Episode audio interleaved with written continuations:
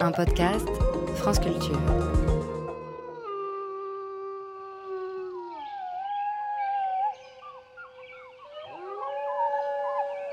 Ces sons, vous entendez Ce sont des hurlements de loups dans différents dialectes. Vu que les loups ont peuplé et sont présents dans le monde entier, les spécialistes savent les distinguer aux sons qu'ils ont, car ils ne sont pas exactement les mêmes suivant les différentes parties du monde.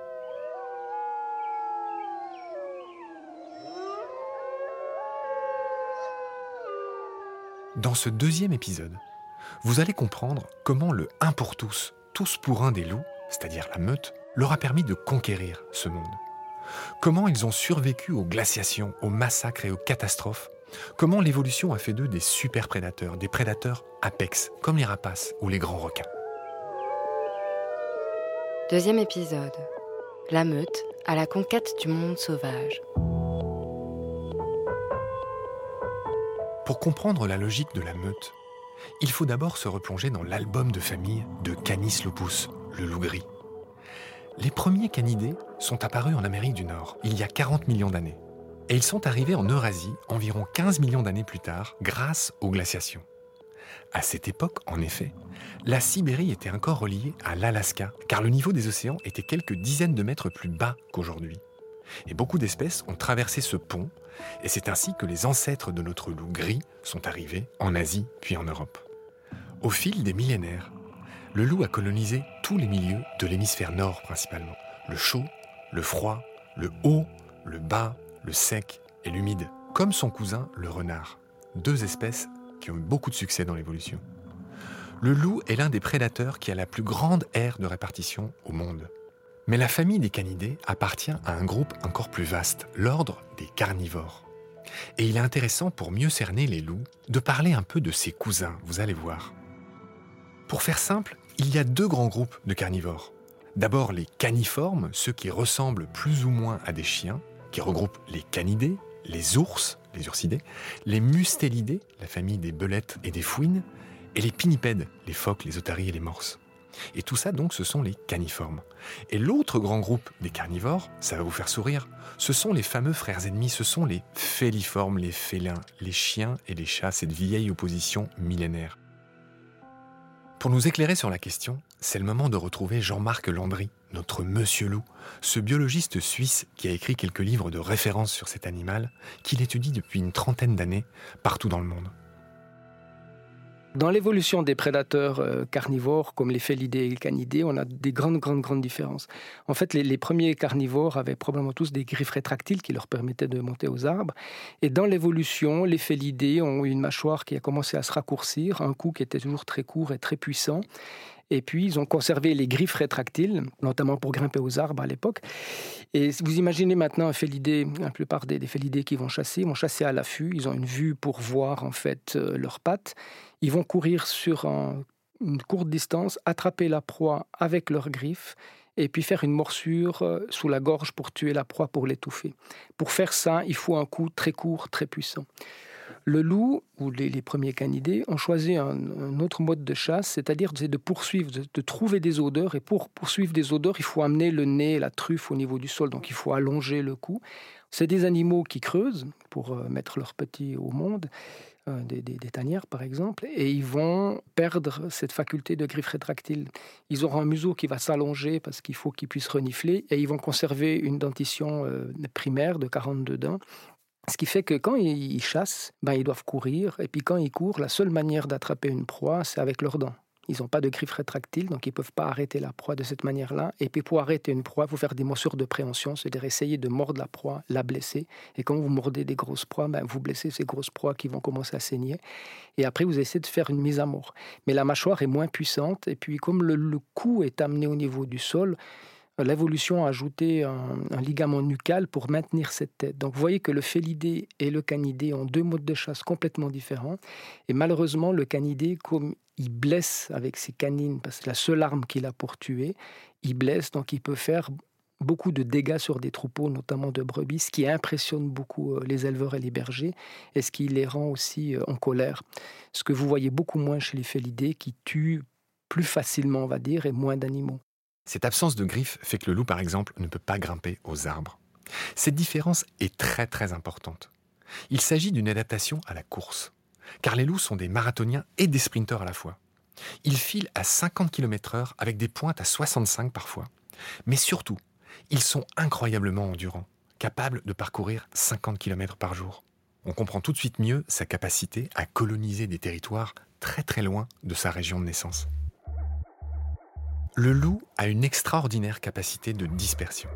La dispersion, ça veut dire qu'il part à l'inconnu, qu'il explore l'inconnu pour se trouver un nouveau territoire, parfois tout près de son point de départ, si les conditions sont bonnes ou satisfaisantes à son goût, et parfois très loin, jusqu'à ce qu'il ou elle trouve son bonheur. Selon les milieux colonisés, il a pris des formes très différentes. Dans la mécanique du vivant, le châssis s'adapte au terrain, pour ainsi dire. Du coup, il y a plus d'une quarantaine de sous-espèces de loups dans le monde. Les plus gros vivent dans l'Arctique, tout au nord, là où il fait froid, et les plus légers sont en Arabie. Le poids moyen varie du simple au triple, de 50 kg pour les loups du Grand Nord à 16-17 kg pour ceux des déserts. Ces différences de taille et de poids donc se retrouvent chez d'autres espèces. Ce sont deux principes très célèbres en zoologie qui expliquent cette différence. D'abord, il y a la règle de Bergman, qui nous dit que plus il fait froid, plus une espèce sera volumineuse, plus elle sera grosse, et ça, ça sert à limiter les pertes de chaleur. il y a aussi la règle d'Allen. Dans les climats froids, les membres et tous les petits appendices qui dépassent du corps, par exemple les oreilles, sont plus petites. Typiquement, les oreilles des loups nordistes sont beaucoup plus petites que celles des sudistes, car la chaleur s'échappe par ce qui est fin et ce qui dépasse, bah, comme les oreilles. A l'inverse, de grandes oreilles en climat chaud sont de véritables climatiseurs. Elles évacuent la chaleur. Pensez aux grandes oreilles des éléphants, par exemple. Le loup n'est pas qu'une bête de course. C'est aussi un chasseur parfaitement équipé malgré l'absence des griffes rétractiles. Son ouïe, par exemple, est au minimum deux fois meilleure que celle d'un homme. Sa mâchoire est deux fois plus puissante que celle d'un gros chien. Le loup a plusieurs armes pour pouvoir chasser. La première chose, c'est son odorat pour pouvoir trouver les odeurs. La deuxième chose, c'est son endurance. La troisième chose, c'est son museau qui est très spécifique, qui permet pendant la chasse de refroidir son cerveau. Et la quatrième chose, c'est un tapetum lucidum, qui sont des cellules qui tapissent en fait risques, qui permettent de réfléchir euh, la lumière en fait euh, des étoiles et de la lune. Et puis le cinquième, c'est ses canines qui lui permettent en fait de tuer. Donc il a des canines ovales qui lui permettent de supporter des très grosses tractions, contrairement aux félidés qui ont plutôt des canines rondes qui doivent supporter des tractions qui vont dans tous les sens. Donc le moins qu'on puisse dire, c'est que les loups sont bien équipés. Mais la principale arme de chasse du loup, c'est le collectif, c'est la meute. Encore une différence de taille avec les félins. En règle générale, les félins sont individuels ils vivent en solitaire et ne se rejoignent qu'à la saison des amours. Exception notoire en la matière, les lions et les hyènes. Tandis que les loups, quant à eux, comme beaucoup d'autres espèces de canidés sauvages, vivent en meute. Encore une nuance importante. Les scientifiques différencient les grands prédateurs des petits. Et la limite a été fixée à un peu plus de 21 kg. Selon ce classement parfaitement arbitraire mais très utile, un renard est un petit prédateur. Il chasse et il mange des proies beaucoup plus petites que lui. Il n'a pas besoin de meute, et c'est ce qui fait que les renards vivent en solo. Le loup, quant à lui, est un grand prédateur. Les loups français, il faut savoir qu'ils font autour de 35 kg en moyenne. En meute, ils peuvent rattraper et tuer des proies beaucoup plus grosses qu'un individu seul. Et d'ailleurs, quand un loup est isolé, quand il n'a pas de meute, quand il a perdu sa meute, il se rabat sur de plus petites proies ou des proies faciles comme les brebis la meute s'organise autour d'un couple reproducteur. En gros, une meute, ce sont les deux parents, les juvéniles de l'année et de celle d'avant. Ce qui fait qu'en moyenne, une meute compte 5, 6, 7, 8 loups, avec les petits louveteaux et les ados qu'on nomme les louvards. Dans certains endroits, comme au Grand Nord, les meutes peuvent être plus nombreuses. La taille des meutes dépend surtout de la disponibilité en nourriture. Et en Europe, euh, on peut compter entre 5 et 7 adultes, voire 8 adultes avec la progéniture il faut comprendre qu'un loup ou une meute vit sur un territoire qui est bien défini. Les limites du territoire sont définies par les autres meutes. Et sur ce territoire-là, vous avez une disponibilité en nourriture.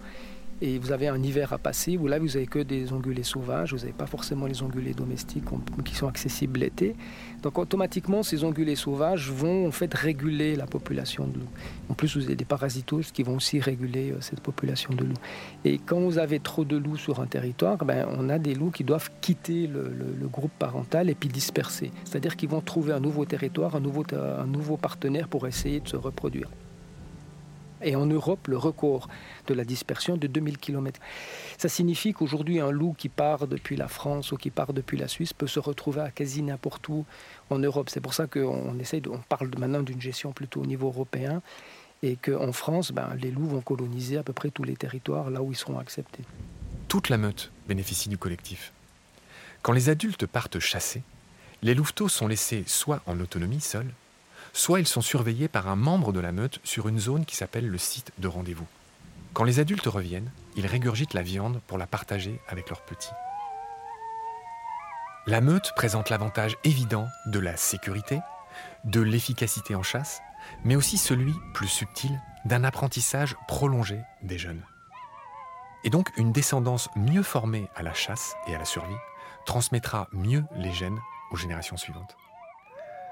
Comme dans toute société, il y a des codes, c'est-à-dire différentes manières de communiquer. Certains sont évidents, je montre les dents, je baisse la queue, je me plaque à terre pour montrer que je suis soumis, je me couche sur toi pour montrer que je te domine, et beaucoup d'autres qui sont plus subtils. Il y a donc les postures, mais il y a aussi les sons. Les loups n'aboient que très rarement, en situation de stress extrême. Aboyer, c'est une particularité que les chiens ont développée grâce aux hommes, qui ont sélectionné cette aptitude, on en a déjà parlé. Et en effet, aboyer, c'est plus facile pour donner l'alerte que de gronder, que de grogner, que de gémir, qui sont les apanages du loup. Pour s'exprimer, les loups grondent, grognent ou hurlent. Ils hurlent pour indiquer la position de chacun et pour s'organiser. C'est un système de communication de groupe, une fois de plus. On se pose la question pourquoi ils hurlent. Alors il y a plusieurs euh, significations. La première, c'est parce qu'ils sont contents de se retrouver. C'est pour aussi euh, essayer de trouver un partenaire pendant la saison des amours, mais c'est aussi un indicateur de territoire. C'est-à-dire que quand une meute hurle à certaines périodes de l'année, notamment l'hiver, c'est pour dire à d'autres meutes le territoire est occupé. Et pendant la chasse, ils peuvent aussi se retrouver ou de maintenir un contact avec les louveteaux. Donc vous voyez que la signification du hurlement a différentes euh, définitions. En parlant d'aptitudes créées ou sélectionnées par l'homme, il y en a une autre que vous avez tous sans doute remarquée. Les yeux des chiens peuvent être très expressifs. C'est le fameux regard de chien battu, irrésistible pour un humain. Mais c'est totalement inutile et dénué de sens chez les loups. Les chiens les plus attendrissants ont été sélectionnés au fil des âges. Et du coup, ce sont ceux-là qui ont des muscles spéciaux autour des yeux que les loups n'ont pas, n'ont jamais eu. C'est juste pour dire que le loup n'a pas que des choses en plus par rapport au chien, comme la force de la mâchoire par exemple. Nous venons de voir qu'il a deux options en moins, les aboiements et le regard de Choupi. Nous avons déjà dit que la meute est formée autour d'un couple reproducteur. Ce sont les seuls éléments fixes de cette meute d'ailleurs. D'instinct, les loups, dès qu'ils ont deux ans, partent d'eux-mêmes de leur meute. Et jusqu'à un tiers des individus s'en vont de cette manière. Ils s'en vont chercher un partenaire ailleurs pour fonder leur propre meute, leur propre descendance. Cette dispersion peut durer d'une semaine à un an. Mais attention, cette notion de meute est malléable, c'est changeant, c'est adaptable. Une des particularités chez les loups, c'est qu'ils peuvent adopter en fait des loups, c'est surtout des mâles de moins de 3 ans parce qu'ils ne posent pas concurrence. Donc tout d'un coup, dans une meute, pour avoir un loup étranger qui va intervenir et qui peut même participer à l'élevage des petits. Quand on parle du loup, on parle toujours de meute, de, ses adoptés, mais il y a aussi des flotteurs qui sont des loups qui se baladent entre les territoires et qui attendent qu'il y ait une place qui se libère euh, pour essayer de prendre la place, par exemple, du, reproducteur ou de la reproductrice, ou simplement de vivre aux dépens de la meute. Rien ne les arrête, les loups. Ni les fleuves, comme le Rhône, ni les autoroutes, où certains sont écrasés malgré tout, ni les tirs, ni les chiens. Comme tous les prédateurs, le loup a vocation, il a une propension à coloniser un territoire. On estime qu'il reste environ 240 000 loups dans le monde aujourd'hui, dont 14 000 en Europe et autour d'un millier en France. Pour vous donner un ordre de grandeur, il y a environ 8 millions de chiens rien qu'en France.